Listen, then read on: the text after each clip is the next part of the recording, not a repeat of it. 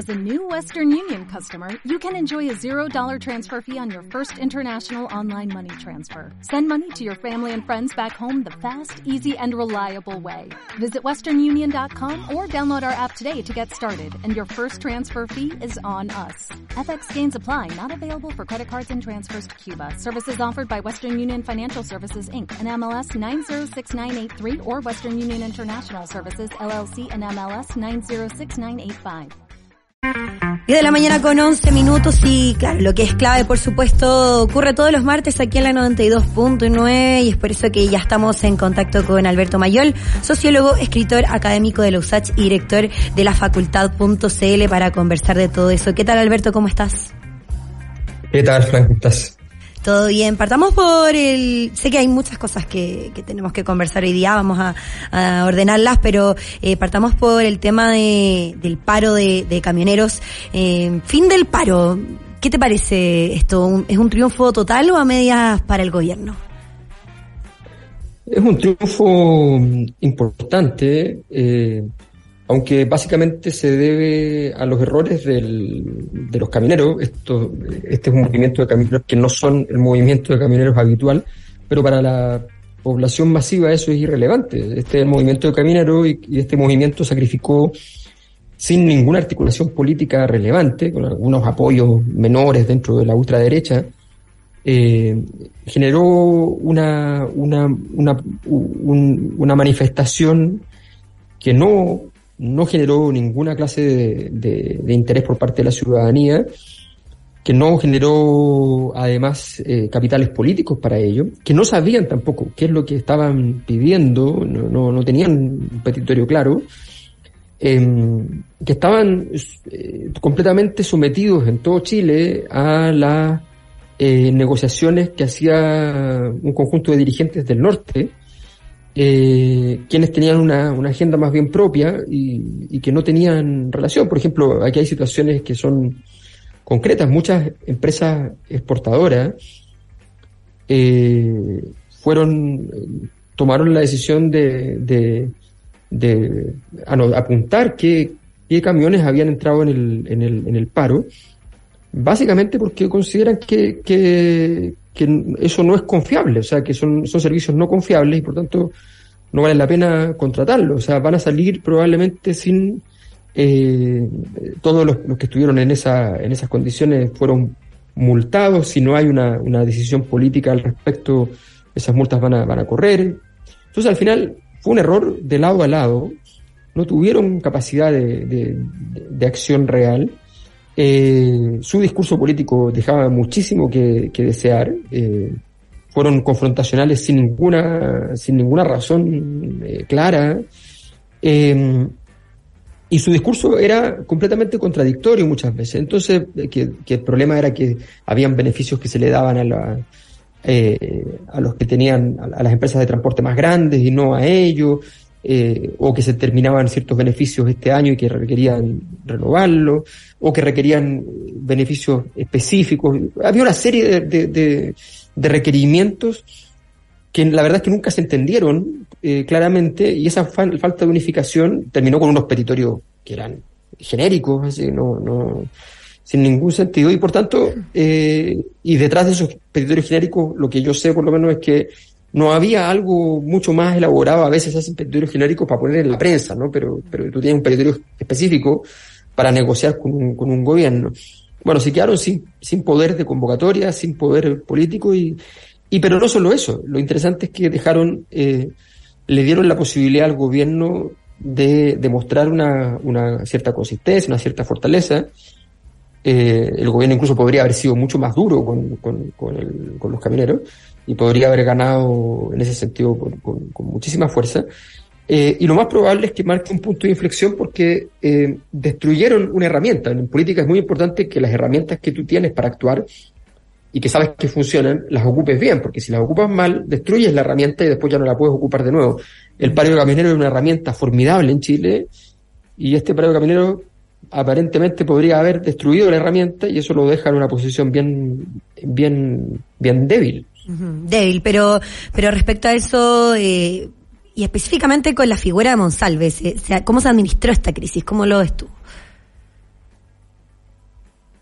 A ver, yo creo que, que, siempre es difícil analizar eso. Yo, creo que había espacio para incluso ser llegar llegar más lejos en términos de la de la, de la situación. Eh, pero se tomó la, la determinación de, eh, de dejar que siguieran eh, haciendo los bloqueos, de dejar... desde el momento en que, en que estos camioneros no tenían el apoyo del mundo de los agricultores, del mundo de, la, de los exportadores, del momento en que en que eso estaba, se había roto, en ese instante ya se sabía que esto terminaba mal para ellos. El gobierno podría haber tomado, tenía dos caminos, o, jugar al desgaste, que fue lo que hizo, que no está mala, eh, es una medida inteligente, pero cuyo rendimiento político eh, es discreto. Eh, o haber operado de manera más, más intensa y, y, haber hecho el, eh, haber hecho el amague del retiro de los camiones y qué sé yo, con, digo el amague porque hay un problema logístico, o sea, la cantidad de camiones y la cantidad de grúas que necesitas para movilizar todo eso, eh, era bien, es bien complejo, o sea, no, no es tan sencillo. Entonces, pero tú puedes hacer una demostración física de eso en un lugar determinado y dar la señal de que eso es lo que va a terminar por ocurrir eh, y tienes allí entonces eh, la figura, la fotografía política que quieres dar respecto a una, un, acto intenso tipo micros amarillas, Ricardo Lagos, digamos. Eh, y eso puede producir, y en este momento pues, quizás eso habría sido eh, más rentable políticamente. y, y, ahí hay eh, frases interesantes que surgen de, de todo este, de todos estos días, de todo este proceso, eh, como el presidente Boric que afirmó sobre este paro que reafirma la importancia del proyecto que estamos desarrollando de trenes para Chile. ¿Fue afortunado fue, o fue un poco fuera de lugar? No, está bien, está bien.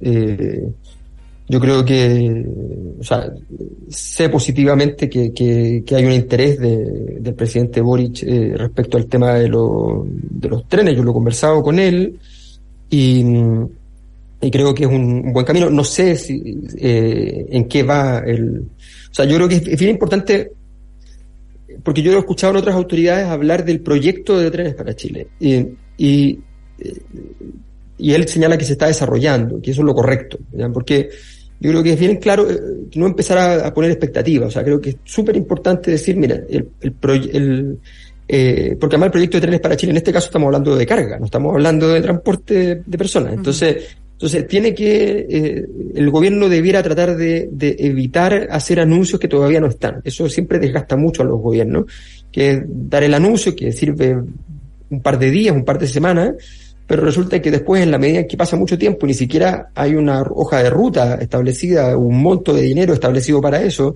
no se sabe en qué va a terminar, entonces termina siendo eh, algo que no, no funciona mucho. Yo creo que hay que tener mucho cuidado en, el, en ese tipo de anuncios.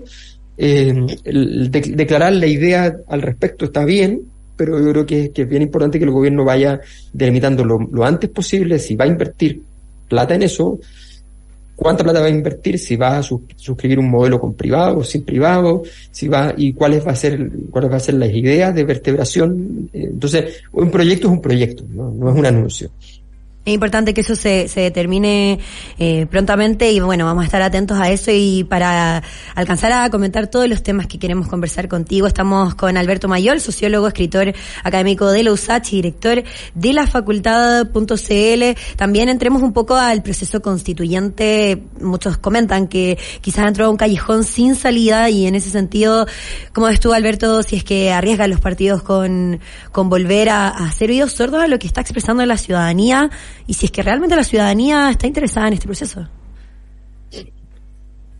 A ver, yo creo que hay el, el proceso naturalmente iba a entrar en esta situación. Eso, era bien, bien evidente. Lo habíamos comentado, sí. Eh, claro, eh, era bien evidente, pero, pero fíjate que las mediciones que, que yo tengo, eh, creo que, que si una mirada más cualitativa quizás daría algunos matices, pero, pero las mediciones indican que sí hay interés en la ciudadanía en llevar a cabo el, proceso de cambio constitucional. Obviamente no de la manera en que se realizó anteriormente, hay muchas susceptibilidades, hay una sensación de que, de que debiera haber un, fuerte componente técnico, eh, una sensación de que esto fue una cantidad de gente que no sabía del tema y eso les, pareció... Es bien interesante lo que pasa allí. Eh, ese, creo que hay una, hay un, hay un requerimiento de, sentir que efectivamente quienes están a cargo eh, tienen la capacidad de sobrellevar el, el, el proceso. Eh, creo que el sistema político se juega mucho en poder dar una propuesta razonable, prudente, no altisonante, no épica, porque esa épica se perdió, eh, pero que por lo menos tenga una solución. Eh, y creo que, se está jugando muchísimo. Yo explicaba la otra vez que el sistema político está llegando a unos niveles de, de desprestigio sorprendentes, sorprendentes, peores que los anteriores, peores que lo que condujo también a la crisis del 2019. Eh, eso no significa que haya otro estallido, porque el estallido se produce cuando también hay algunas clases de esperanza. Uh -huh. La gente no estalla si es que siente que no hay ninguna posibilidad. Hay algo que los Entonces, moviliza. Claro, o sea, el, el, estallido tiene un elemento, comillas, en términos psicoanalíticos, de, de, muerte, que tiene que ver con cambiar, con terminar con lo que había, y tiene un elemento de vida, que es comenzar con algo nuevo y la energía que eso se despliega. Ajá. El problema cuando tú estás en un momento de decadencia como el actual es que solamente predominan los elementos de, de muerte. Si tú no le metes algo, algún proyecto que más o menos diga, mira, el camino va a ser este y allá, hacia allá está la vida, eh, te quedas pegado en la destrucción. Eh, y ese proceso es el que hay que hay que construir y yo creo que les queda muy poco tiempo para que eso funcione. Queda poco tiempo ellos eh, dieron como plazo la Navidad para para dejar de, de conversar, para tener un límite ahí en, en, las reuniones, pero ¿cuál vendría siendo, y me imagino que es lo que se cuestiona a toda la ciudadanía eh, que, que está interesada en este proceso, cuál es la principal traba para eh, llegar a un acuerdo? ¿Existe alguna principal o son muchas? Sí, yo creo, o sea, a ver, yo creo que la principal es súper simple, es que eh, todos los actores, todos los actores están jugando un juego eh, corto, de, un juego de los próximos, el próximo año, de los liderazgos que en, en momentos de crisis, los grandes liderazgos que quedan cerca de los pequeños liderazgos. Entonces cualquiera, cualquiera cree que puede llegar a ser presidente. Y eso en general es bastante malo, ¿eh? O sea, la gente dice, oh, qué bueno que todos puedan pensar. No, en general queda el desastre porque todos los actores políticos entonces empiezan a jugar cartas, cartas, cartas, cartas, para las cuales en realidad no están, no están en condiciones de jugarlas. Y en medio de ese escenario se produce entonces una situación de caos. Eh, entonces, claro, están todos viendo cuál es el, cuál es el negocio. Hay algunos que además quieren quieren que esto se, se pudra entero para que se mantenga la constitución anterior. O sea, hay una serie de tesis distintas eh, todas cubiertas con la idea de sí, hay que hacer algo. Eh, está la tesis contraria, que es la que cree que tú todavía puedes revitalizar esto y darlo así como una cosa hermosa. Entonces, quizás están pensando en anunciarlo en Navidad, ¿me entiendes? Mm. Cosas así que son ridículas, porque en el fondo no, no, no la, a la gente no le interesa ese regalo tampoco, tampoco ya, eso ya perdió la magia. Esto va a ser sin magia, no pasa nada, pero va a tener que, va a tener que ser sin magia. O sea, sí pasa mucho en realidad, porque la, las constituciones normalmente tienen un proceso que tiene magia, pero este va a ser sin magia, ya está. Eh, entonces, eh, eh, son cosas que hay que hacer, se quedó en ese en ese estatus. Yo creo que se están enredando un poco con, con, con la toma de decisiones y hay otros que están haciendo su juego, tratando de llegar al momento en el cual finalmente eh, haya prácticamente un sistema, ya sea con nombre nuevo o no, pero se mantenga básicamente la constitución con algunas modificaciones. Claro, y, y es algo que, que, está en ese proceso interesante, esa magia que tú mencionas, porque eh, tiene que ver con esa fecha y con esos acuerdos de Navidad. Llama mucho la atención que, que se diga así tal cual, eh, pero bueno, sí. es, es, parte del proceso que, que, sabíamos que probablemente iba a ser así. Respecto a materia de seguridad y a, y a esto más sociológico también, Alberto, que tú mencionabas por supuesto en otro tema, eh, entremos a este video viral que, que, se dio a conocer durante las últimas horas, que se viralizó rápidamente, porque mm. tiene que ver con seguridad, tiene que ver con, con todos estos temas, con esta muerte también que, que tú mencionas y, y quizás sin esa fe, quizás sin eh, esa esperanza de, eh, de, que se resuelva sobre estos niños armados en el Paseo Humá. Ya eh, la defensora de la niñez anunció acciones por eh, estos niños con, con cuchillos. ¿Cómo los has visto tú sí. desde el aspecto más sociológico? Sí, la, la, madre fue detenida. Mira, es un tema que yo considero que es eh, muy, muy importante y muy sorprendente y que eh, el, el nivel de inacción de nuestros gobiernos históricamente ha sido escandaloso, escandaloso. No, no, no, no, no, no hay forma de, explicarlo de otra manera. Lo, la vulneración de los derechos de la infancia es un fenómeno que además de ser una vergüenza en términos morales para una sociedad que tiene la capacidad económica para resolver el problema, porque tenemos la capacidad económica para resolver el problema, Si uno mira el tamaño del, problema, el tamaño, la cantidad de niños con vulneraciones, los casos más críticos de vulneraciones, el tamaño de la cantidad de niños con esas vulneraciones, se puede hacer, se puede hacer. De hecho, cuento una anécdota, me la contaron personas que trabajan en ese ámbito, que la tendencia es que en aquellos eventos sobre infancia, las autoridades o los expertos chilenos eh, solían evitar ir a los eventos, porque los sacaban al pizarrón un montón, pero decían, ustedes son un país que le está yendo súper bien. ¿Cómo van a tener estos números y estas condiciones? Mm. Bueno, el tema de la, vulneración de la, niñez yo quiero enfocarlo con un asunto posterior, porque normalmente se habla como un asunto moral y hay que cuidar a los niños, que es obvio. Pero ¿saben qué? Ya, como, como, no ha funcionado eso, les quiero contar cómo es la historia en, términos muy simples. La tendencia de un niño que ha sido vulnerado va a ser que cuando sea adulto vulnere a, un, a sus hijos o a otros niños. Eso prácticamente si no hay tratamiento, si no hay condiciones, va a ocurrir. Mm. Eh, en segundo lugar, la probabilidad de que se convierta en una persona con eh, psicopatologías importantes y que se convierta en alguien que eventualmente cometa eh, crímenes de, mayor significación o que esté con menor significación vinculado a la delincuencia es una probabilidad altísima, altísima. Em, las probabilidades de que ejerzan violencia contra terceros en la vida afectiva o fuera de ella es enorme. La probabilidad de que cometan atentados contra sí mismos es enorme. Eh, todo eso, voy a decirlo así para que se entienda, porque de verdad a mí me parece sorprendente, es un costo para la sociedad. Es un costo para la sociedad. Ya que no queremos hacer caso al problema moral, yo les quiero decir, es un costo para la sociedad, es un costo altísimo, es carísimo lo que va a pasar con esos niños cuando sean adultos.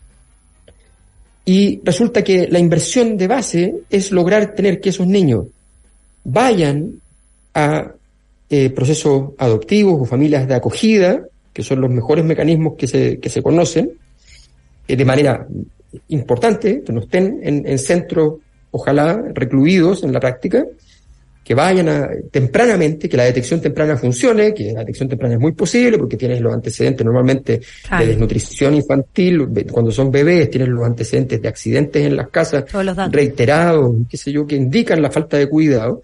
Tú puedes detectar tempranamente, actuar y tener tratamiento psicológico permanente para esos niños que lo requieren durante 20 años, permanente, semanal. Son cosas esenciales. Hay muchas otras cosas, pero si tú intervienes eso tempranamente, las probabilidades son mayores. Cuando ya los niños tienen 6, 7, 8 años, se hace ya casi, casi imposible. Se puede mitigar un poco, pero la situación es bien dramática y no se ha entendido la gravedad y sencillamente todos dicen, yo he escuchado una cantidad que dicen los niños primero, los niños primero, y de verdad no ha habido ningún desarrollo relevante de, de políticas que permitan resolver ese problema. ¿Qué se necesita en concreto hoy día eh, al respecto? ¿Qué es lo que se puede hacer de manera más, más rápida? ¿Y, qué pasa también? Eh, tú, hacías alusión de alguna u otra forma a eso, con la deserción escolar, con, con lo que pasa en los colegios, en la educación. También vemos eh, las cifras de, de carabineros que eh, conducen a unidades policiales a más de 65 mil niños como infractores de ley, pero en base a lo que tú dices no quedan en materia solamente de seguridad, es algo mucho más global, salud mental también, por supuesto. O sea, hay temas que no dependen de la ley, que dependen de la capacidad del gobierno de establecer eh, subvenciones y mecanismos para apoyar esas situaciones. Y hay cosas que sí dependen de la ley, que hay una serie de interpretaciones que quizás hay que revisar y hay que discutir con expertos respecto a eh, los momentos y las condiciones. O sea, por poner un ejemplo, si un niño está eh, en, un, en, una residencia desde muy pequeño, si su familia alguien de su familia biológica, alguien, va a verlo cada cierta frecuencia, por ejemplo, una vez cada dos meses, durante una hora. Ese niño no puede entrar a susceptibilidad de adopción porque lo está yendo a ver su familia una vez cada dos meses, una hora. Entonces, ¿de qué me estás hablando? Ese niño no tiene familia. Ah, no, pero es que ahí está el derecho a la identidad. ¿Cuál derecho a la identidad si esa familia no le está dando la identidad? Entonces tú tienes que sentarte a mirar los casos sentarte a mirar los casos, ver cómo construyes una ley que se adapte a esos casos y que permita entonces eh, resolver el problema porque son, son niños que están siendo violentados y que no estamos siendo capaces de sacarlos de esa situación de violencia, al contrario, les estamos perpetuando esa situación de violencia con instituciones que no están siendo capaces de dar el ancho para, para eso. Y no son instituciones que no es culpa de los funcionarios de esas instituciones, es un tema estructural, es imposible con las condiciones en las cuales se está actuando, con los niveles de, de, apoyo y con una especie de relación así como no, es que este tema hay que resolverlo casi moralmente, que la gente se conduela y ayude y apoye. No, eso no va a funcionar. Obviamente la gente puede ayudar todo lo que se pueda y, y las fundaciones, está lleno de fundaciones y gente que gratuitamente va a ayudar a esos procesos, pero resulta que tú tienes que tener políticas públicas, esto no tiene ningún misterio, tienes políticas públicas y tienes que sentarte a mirar para eso la casuística propia del país y adaptarla de acuerdo a la experiencia internacional que existe, y hay casos muy exitosos en Chile, como el caso de las familias de acogida, pero que no tienen el tamaño y la cantidad de, de cobertura que se necesita.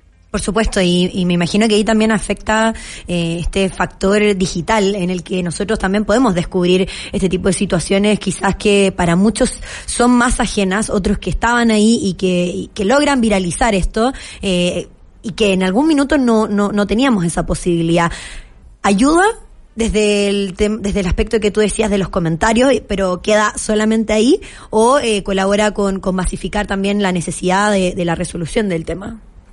O sea, yo creo que sin, sin, sin ese video viral en este caso, por lo menos, no habría pasado nada. Eh, no habría pasado nada. No estaría detenida la madre, no estarían eh, en, proceso eh, de protección esos niños. es muy, muy serio. O sea, aquí hay niños que están, obviamente, son reclutados por las bandas. Son niños que tienen normalmente habilidades físicas muy grandes porque han estado toda la vida teniendo que desarrollarse solos, eh, sin cuidado de su, familia, por lo tanto tienen habilidades físicas para meterse, salirse de lugares, son muy pequeñitos, se pueden meter donde quieran, eh, y los reclutan eh, para la delincuencia y los meten en un ambiente tóxico tempranamente. O sea, esto es una cosa muy, muy estructural y en la cual hay que, hay que intervenir de manera radical. Quienes usen los niños tienen que tener penas importantes. O sea, hay que hacer modificaciones legales y hay que hacer modificaciones en el régimen de apoyo a esos niños. Eh, entonces, salir del eje donde estamos parados en términos de que esto es simplemente un tema de, de, seguridad. Es un tema de seguridad. Es un tema de seguridad presente, pero sobre todo un tema de seguridad futuro. y, eh, y, eso está súper súper comprobado. Estados Unidos tiene unas unas cantidades de, de violencia gigantesca y la mayor parte de eso tiene que ver con las condiciones de vida de la población en las cuales los tiempos de estancia juntos desde familia son bajísimos. En Estados Unidos no hay vacaciones pagadas, en Estados Unidos no hay postnatal pagado, en Estados Unidos hay una serie de cosas que hacen que las familias no estén con, sus niños habitualmente. Bueno, eso termina en ah, grandes atentados, en, en, en psicopatías importantes, en sociopatías importantes. O sea, hay que tomar decisiones al respecto en términos de política pública y hay que tomar decisiones de, de, manera urgente porque tal cual es algo que, que, nos afecta a todos, incluso a los que a los que pasan por alto este tipo de situaciones. Así que eh, un, tema global, un tema importantísimo y muchas gracias Alberto por, por tener el interés también de comentarlo junto a nosotros. Vamos a estar atentos, por supuesto, si es que eh, surgen más temas como este, que es algo constante, lamentablemente. Muchas gracias Alberto. Seguimos hablando la próxima semana. Te pasaste un abrazo. Chao, chao. Alberto Mayol, sociólogo, escritor, académico de Lusachi, director de la facultad.cl, también en La Cosa Nuestra, lo escuchamos constantemente. Nosotros seguimos aquí en la 92.9, nos quedamos con muchos más temas, por supuesto, pendientes, pero hacemos un breve alto, ya volvemos. Estás escuchando Es Clave por la 92.9 FM. Vamos y